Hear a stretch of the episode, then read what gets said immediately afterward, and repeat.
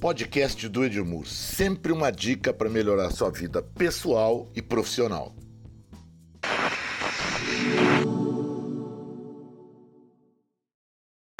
Agora a gente vai começar a dizer para vocês como é que a gente consegue ter atendimento bom numa loja, numa marca.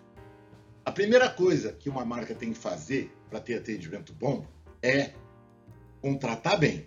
Nós vamos falar disso em outro capítulo dessa nossa história aqui, mas mais do que contratar bem é tratar bem as pessoas que vão trabalhar dentro da marca.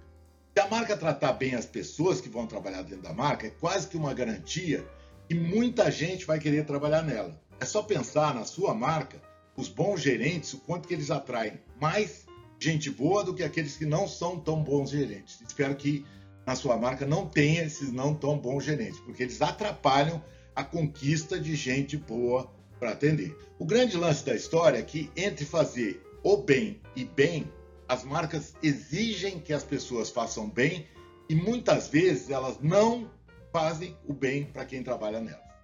Se uma marca faz o bem, aí começa a segunda fase da conquista do bom atendimento, que é definir claramente como é que você quer que cada pessoa da sua marca atenda o cliente. Essa definição clara de como a gente quer que o cliente seja atendido se chama cultura de atendimento. Cultura é uma palavra bacana, todo mundo fala dela, né? Porque cultura é cultivar, né? É uma coisa engraçada que as pessoas esquecem disso, né? Não se consegue cultura de uma hora para outra e nem colher aquilo que você plantou de uma hora para outra.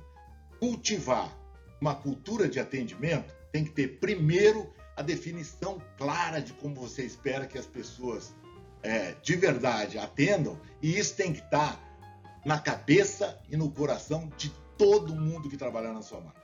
Se você conseguir isso aí, na verdade, nós vamos falar disso daqui a pouco, né?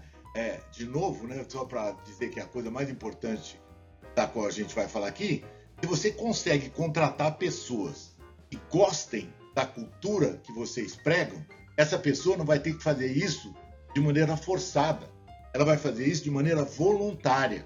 A cultura de atendimento determina as maiores, os maiores comportamentos, as maiores atitudes que você espera que as pessoas tenham. É, eu, eu conheço empresas que dizem para as pessoas que trabalham nela: se você tem tempo de cansar, você tem tempo de limpar. Aí eu pergunto para vocês: caramba, mas isso é cultura que se comunique? É a verdade. A empresa é um restaurante restaurante precisa estar limpo 100% do tempo. Então, a cultura tem que dizer claramente as coisas boas e as coisas ruins que acontecem para que você atenda bem o cliente. Lembrando que o cliente é um cara importante para nós, mas nem sempre ele é um cara fofinho, não, tá? O cliente, às vezes, é muito duro com a gente. Tem dia que ele está em maus lençóis na vida dele e às vezes ele desconta com a gente. Bora então, cultura de atendimento. O que é essa história de cultura de atendimento? Tá? Essa aí, eu vou dizer para vocês, ela é simples e ela é fácil. Basta você querer definir quais são os pontos que você espera que as pessoas pratiquem. Então, cultura de atendimento, na verdade, são 5 a 10 frases que você quer que as pessoas pratiquem no dia a dia que tem que ser combinadas entre todos de uma primeira vez para que todo mundo se sinta dono dessa história e a partir daí, quem entrar na empresa entende a cultura, se submete a ela e aceita se quer trabalhar na empresa ou não. Se quiser trabalhar, tem que praticar cultura. Quais são as frases que a gente gostaria que as pessoas praticassem dentro da organização? Na minha empresa, por exemplo, eu tenho frases extremamente simples. Não atrase. Se for atrasar, avise. Eu tenho birra de quem atrasa certo? Atrasar é desrespeito. Para mim, quando o cara atrasa, mas avisa, ele está sendo menos desrespeitoso. Outra coisa que eu adoro, se você prometeu, cumpra.